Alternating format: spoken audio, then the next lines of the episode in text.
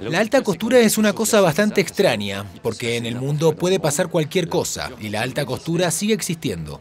Sí, es cierto. Más aún en París. Francia está en llamas en estos momentos con la muerte de Nael.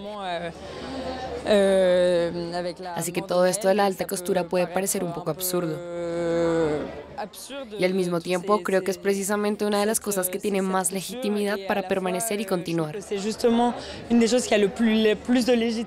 Porque es realmente un oficio, una profesión y que es un gran orgullo poder, creo, preservar y seguir haciendo alta costura. Perseverar y continuar de, de, de, de la couture, quoi.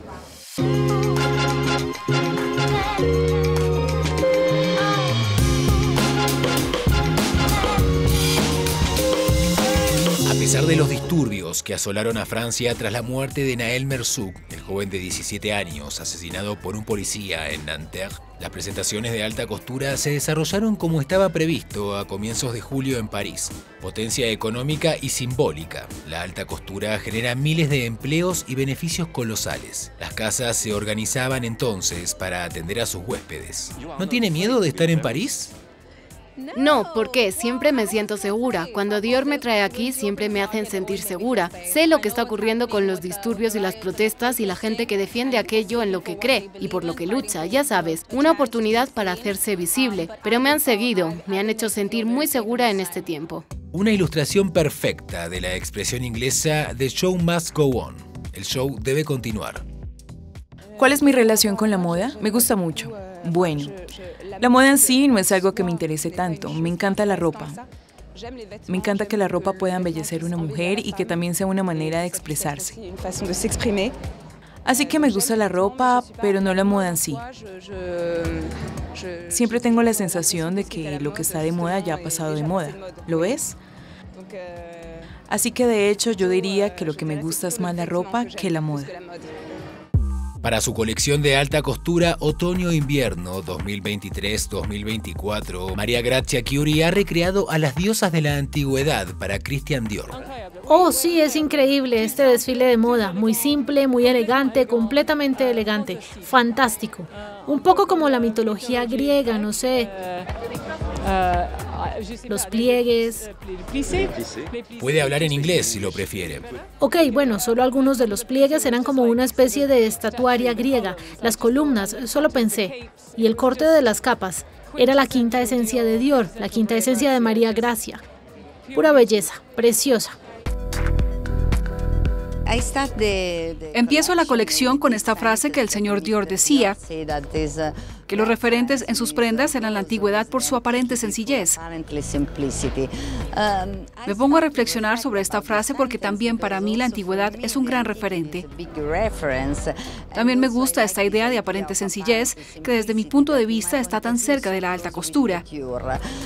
Pero desde mi punto de vista, mi trabajo para esta colección también consistió en desestructurar esta silueta para mantener la forma, pero quitando la actual, quitando la línea. Utilizamos esta referencia para crear también el vestido al estilo peplum, que es ceñido a la cintura. En este caso también se hacen los pliegues tradicionales con esta silueta, que se puede usar con más facilidad y es más ligera, porque quiero dar esta idea de la ligereza. La alta costura recupera técnicas ancestrales, pero también desarrolla nuevas competencias. La diseñadora holandesa Iris van Herpen aplica un enfoque científico a sus investigaciones y desarrolla siluetas asombrosas. Este es un vestido Iris. ¿Cómo te sientes en él? Increíble, etérea como una diosa, en realidad, muy potente. ¿Y qué piensas de Iris, la mujer? Sí, creo que ella es de otro planeta, tal vez. Creo que su trabajo es algo fuera de este mundo y no se parece a nada que haya visto hacer a nadie más tan escultural y desafiando la gravedad. Sí, es una mujer increíble y me siento muy honrada de poder llevar este vestido y ver el espectáculo hoy.